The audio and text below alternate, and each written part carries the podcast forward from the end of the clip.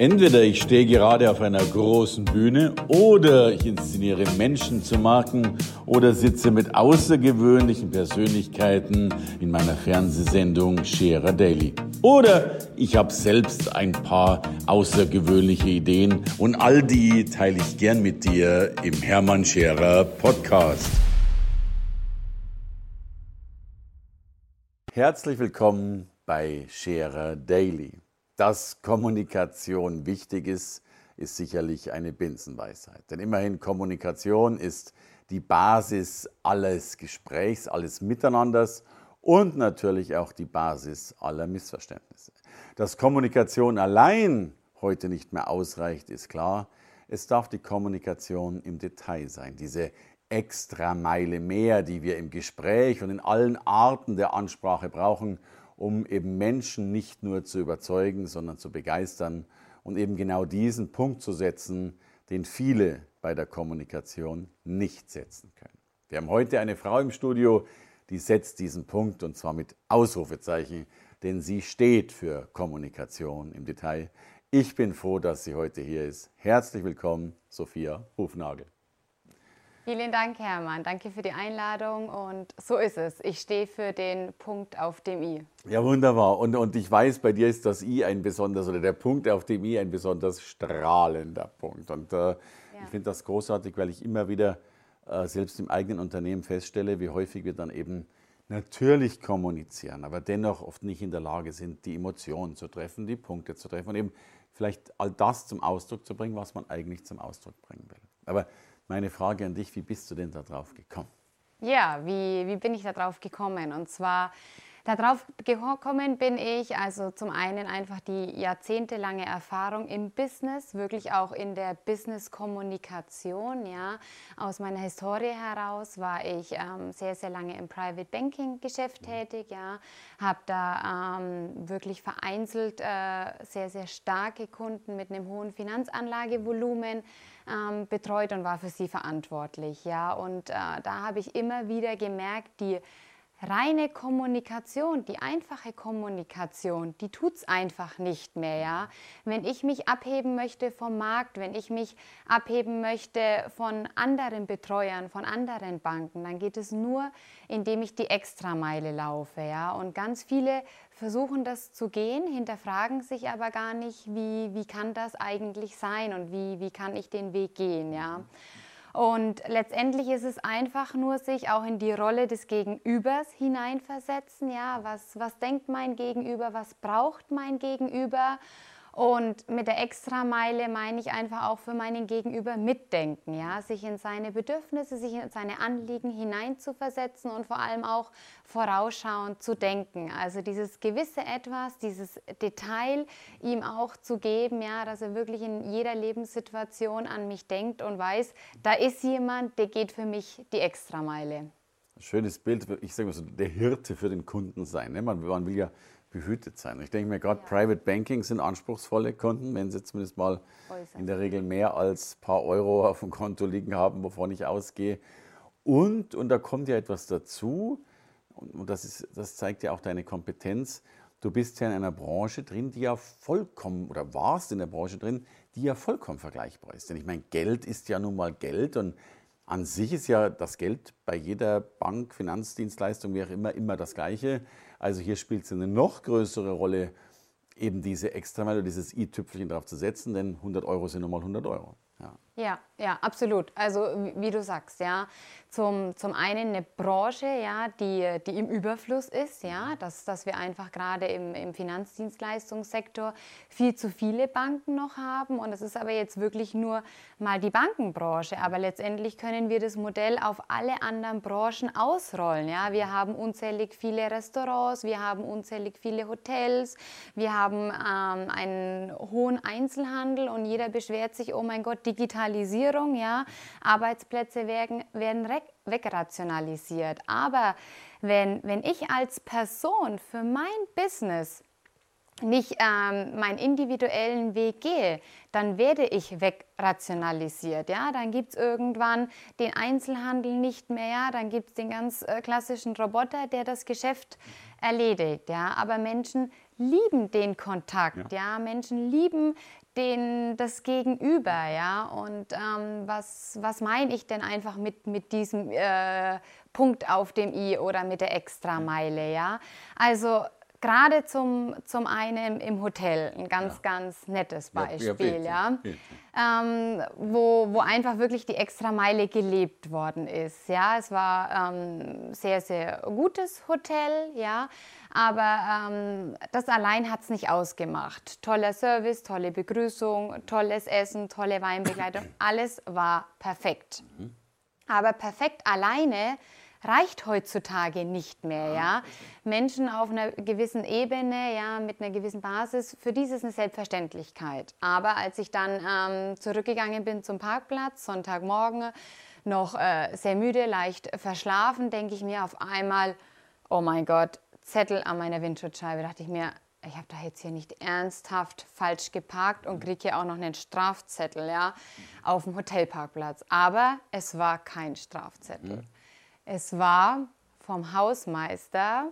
ein kleiner Abschiedsbrief. Vielen lieben Dank für Ihren Besuch und dass Schön. Sie eine wunderschöne, angenehme Heimfahrt haben, habe ich Ihnen die Windschutzscheibe geputzt. Ja, und mit diesem einem, ich habe die Windschutzscheibe geputzt, gehe ich raus und erzähle es meinen Freunden, meinen Bekannten und empfehle es. Fernsehen, jawohl. Genau, und empfehle es jedem weiter, ja. Und es sind nur die Kleinigkeiten, ja. ja? Es sind äh, die Kleinigkeiten im, im Business, im Banking, den äh, Kunden an äh, seine Jahressteuererklärung zu erinnern. Hast du deine Steuerbescheinigung schon, ja? Ähm, beim Arzt hast du deine Vorsorgeuntersuchung schon gemacht, ja? Oder auch mal den Kunden einfach nur kontaktieren und ihn fragen, wie geht's dir, ja? Kann ich was für dich tun? Also wirklich nur die, das Menschliche, die, die Freundschaft, ja, wenn, wenn man das so ausdrücken darf, aufbauen, ja, und vor allem wirklich auch tiefes Vertrauen aufbauen. Dann möchte ich ja gerne erweitern, dann bist du ja nicht nur die Kommunikationsexpertin, sondern letztlich auch sogar die, die Service-Strategin oder wenn man sogar will, die Exzellenzstrategin. Denn äh, das ja. ist ja mehr als nur die Kommunikation. Let letztlich, und das weiß ich ja auch von dir, äh, baust du ja auch Strategien dann auf. Wie kann ich eben diese Kommunikation eben durch Windschutzscheibenblätter oder was auch immer nochmal verdeutlichen, diesen Punkt eben setzen, den wir, ja. die einen nennen Service, die anderen nennen ihn Exzellenz. Das ist ja, auch großartig. Ja, und, und genau diesen Expertenstatus habe ich mir eben über die Jahre, ja, über die Arbeit auch aufgebaut. Ja. Sei es zum Beispiel auch Beschwerdekunden, wo der ein oder andere Kollege gesagt hat, ich komme damit gar nicht mehr klar, wo ich auch die Rolle übernommen habe. Ja. Ich weiß dir, dir ist der Ruf vorausgeeilt, wenn man Kunden absolut verloren hat, dann gibt es nur noch eine im ganzen Unternehmen, die ihn dennoch zurückgewinnen kann und das warst du. Ja, oft. Also große Schalterhalle, unten hat es getobt und ja. dann bin ich schnell die Treppe runter gerannt und dann einfach äh, erstmal ein Verständnis zeigen. Mhm. Jawohl, ich verstehe dich, dass du in dem Moment total verärgert bist, dass du völlig aus der Haut fahren kannst. Ich verstehe dich und hier bin ich, um mich dir anzunehmen. Mhm. Und auf einmal Alright. Ja. Kommunikation auf, auf Ebene, ja, und, und dann erstmal auch besänftigen, im Raum sich zurückführen und dann ist schon ganz vieles äh, gerettet. Genau, gerettet. ja. Großartig. Ja. Und ich glaube ja, dass die Welt wesentlich weiter, du hast schon angesprochen, Einzelhandel und Co. Ähm, wir wissen alle, künstliche Intelligenz, ich denke jetzt an, an Watson von IBM, äh, wird dafür sorgen, dass der Rechtsanwalt nicht mehr in Prozessakten suchen muss, dass der Mediziner nicht mehr bei bildgebenden Verfahren analysieren muss. Das heißt, viele Dinge, die selbst Wissensmenschen getan haben, wird ein Roboter schneller, besser und erfolgreicher machen. Heißt aber gleichzeitig, die Menschen werden immer mehr Zeit haben und darin ist ja auch die Chance darin, äh, dann wieder mit dem Patienten, mit dem Klienten, mit dem Kunden äh, eben mehr zu reden, mehr Individualität zu zeigen. Also will heißen, Kommunikation wird, das ist eine These, die ich aufstelle, noch viel, viel wichtiger werden, als sie heute ist. Ja, und vor allem sich das wieder ins Bewusstsein rufen, ja. Kommunikation mit dem Kunden ist, ist das eine, aber natürlich auch die Inhouse-Kommunikation, ja, richtig stimmen, ja, was ich extrem schwierig finde, ja, was sehr, sehr vernachlässigt wird. Wir, wir leben immer eine Kundenzufriedenheit. Wir machen Statistiken, äh, Kundenzufriedenheit ist um so und so viel Prozent gestiegen und damit brüsten wir uns. Aber die interne Mitarbeiterzufriedenheit, die gerät oft in Vergessenheit, ja. Und äh, wenn ich Mitarbeiter habe, die wirklich wertschätzend behandelt sind, die am richtigen Platz sind, die leben die Kundenzufriedenheit oft von ganz alleine, ja. Aber wichtig ist auch bei dem ganzen Kommunikations ähm, Veränderungsprozess, ja, sich das Bewusstsein wieder ins Leben zu rufen. Meine Mitarbeiter sind die, die am Ende mit meinen Kunden kommunizieren. Und nur wenn ich an der Basis, an der Station wirklich auch Energie investiere und wirklich auch es von Herzen kommt. Ja, nicht nur, weil ein Unternehmensberater gesagt hat, Mensch, bitte arbeitet man an eurer Mitarbeiterzufriedenheit, mhm. ist da noch lange nichts passiert, ja, sondern wirklich eine Herzensangelegenheit der Führungskräfte daran zu arbeiten, ja, dann läuft der ganze Prozess, der dementsprechend folgt, viel, viel leichter. Und dann brauchen wir auch kein äh, alltägliches Beschwerdemanagement. Weil welcher Kunde taucht am Ende gerne beim Beschwerdemanagement auf? Ja, keine Frage, keine Frage. Ich habe mal pointiert von einem Unternehmer gehört, er ist jetzt sehr pointiert. Er sagte, mir sind die Kunden egal, ich kümmere mich nur um die Mitarbeiter. Aber natürlich, um genau das dann zu triggern, was du angesprochen hast, wenn die sich wohlfühlen, äh, geht es automatisch dann natürlich auf den Kunden über. Definitiv richtig, Hermann, absolut. Was kann denn dann der Grund sein, dass ja dennoch ähm, und ich glaube, wir sind in einer Welt, die eben Emotionen verkauft. Also Geld plus Emotion macht das dann aus. Und, und alle Produkte werden ja immer vergleichbarer. Das, das ist ja in allen Branchen so. Ja. Warum werden denn dennoch so viele Angebote, Mails oder was auch immer fast dahin gerotzt? Also wir machen ja dennoch nur Faktenmanagement und schicken halt irgendein Fakt zu. Oder auch die Angebote heißen ja manchmal nur hier kommt ein Stück zum Preis von XY plus Mehrwertsteuer, bitte unterschreiben. Ja, ja. Weil natürlich die, die Firmen sagen, wo kann ich sparen? Mhm. Ja, das heißt, äh, Mitarbeiter werden eingespart.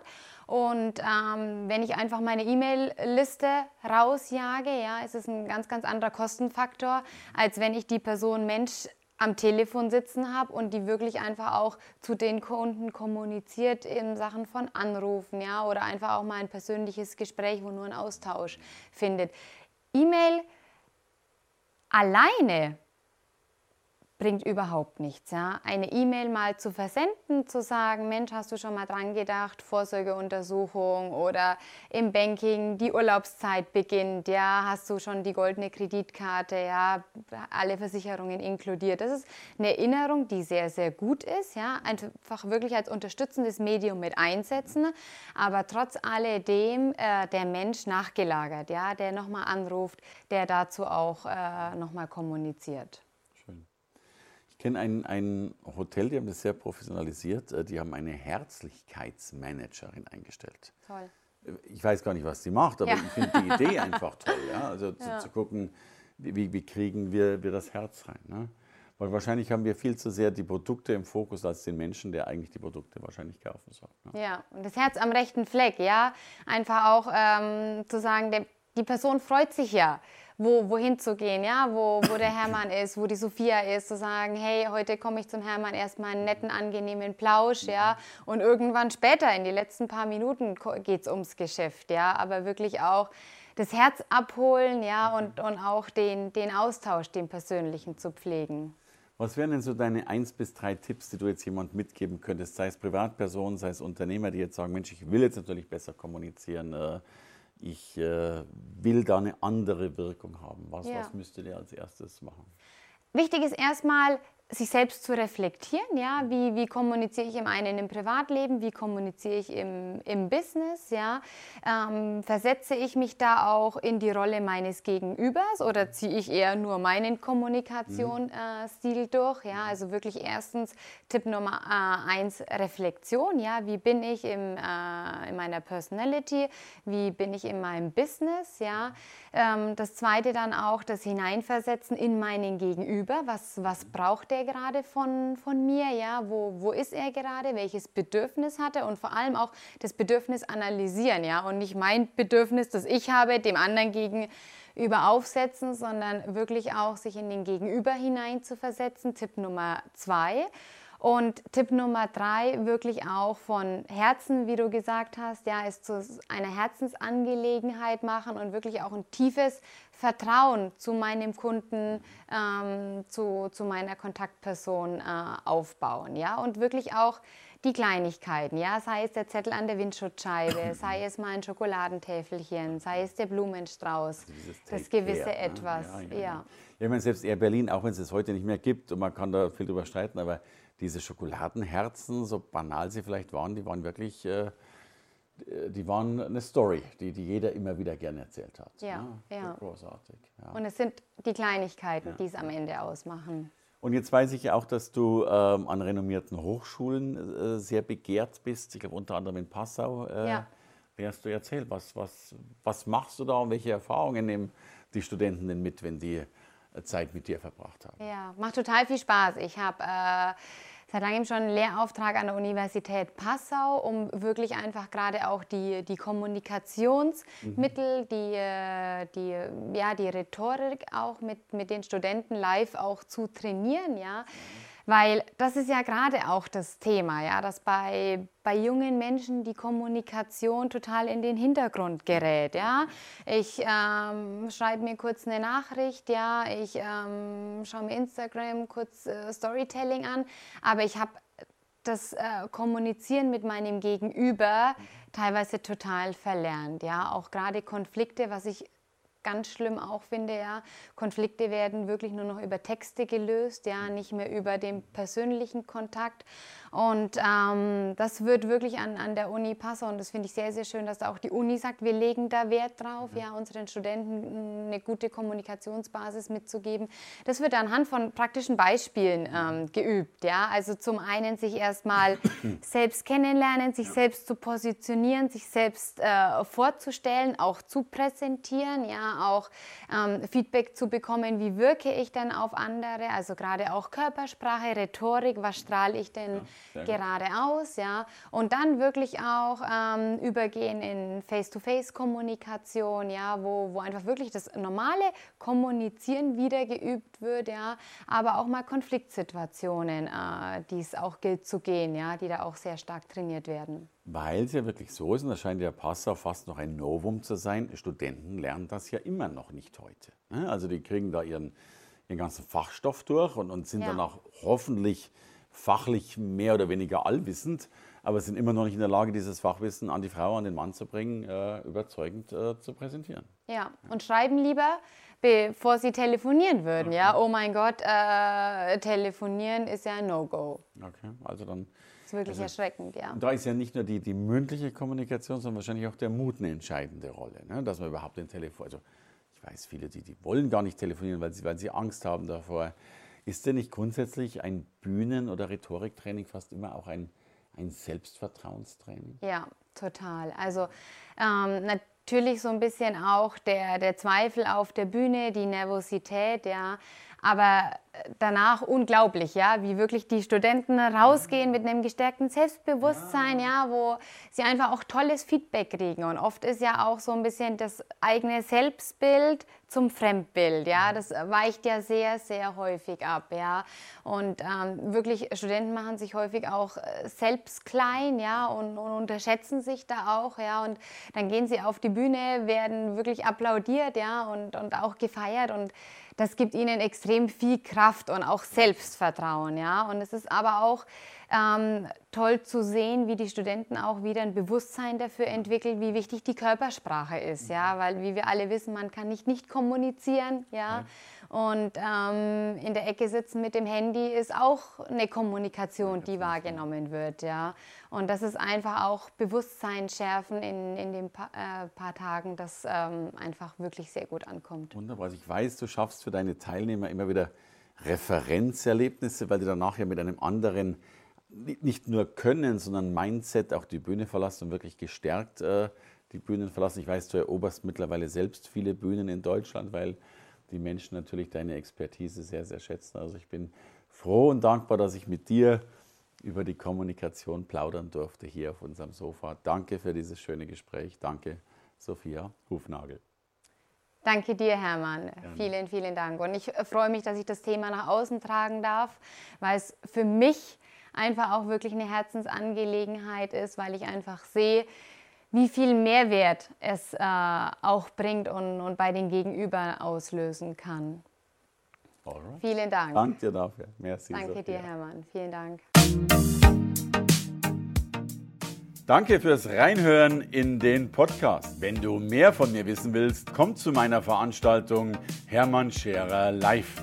Infos und Sonderkonditionen für dich als Podcast-Hörerin oder Hörer findest du unter www.hermannscherer.com/bonus. Bis bald im nächsten Podcast.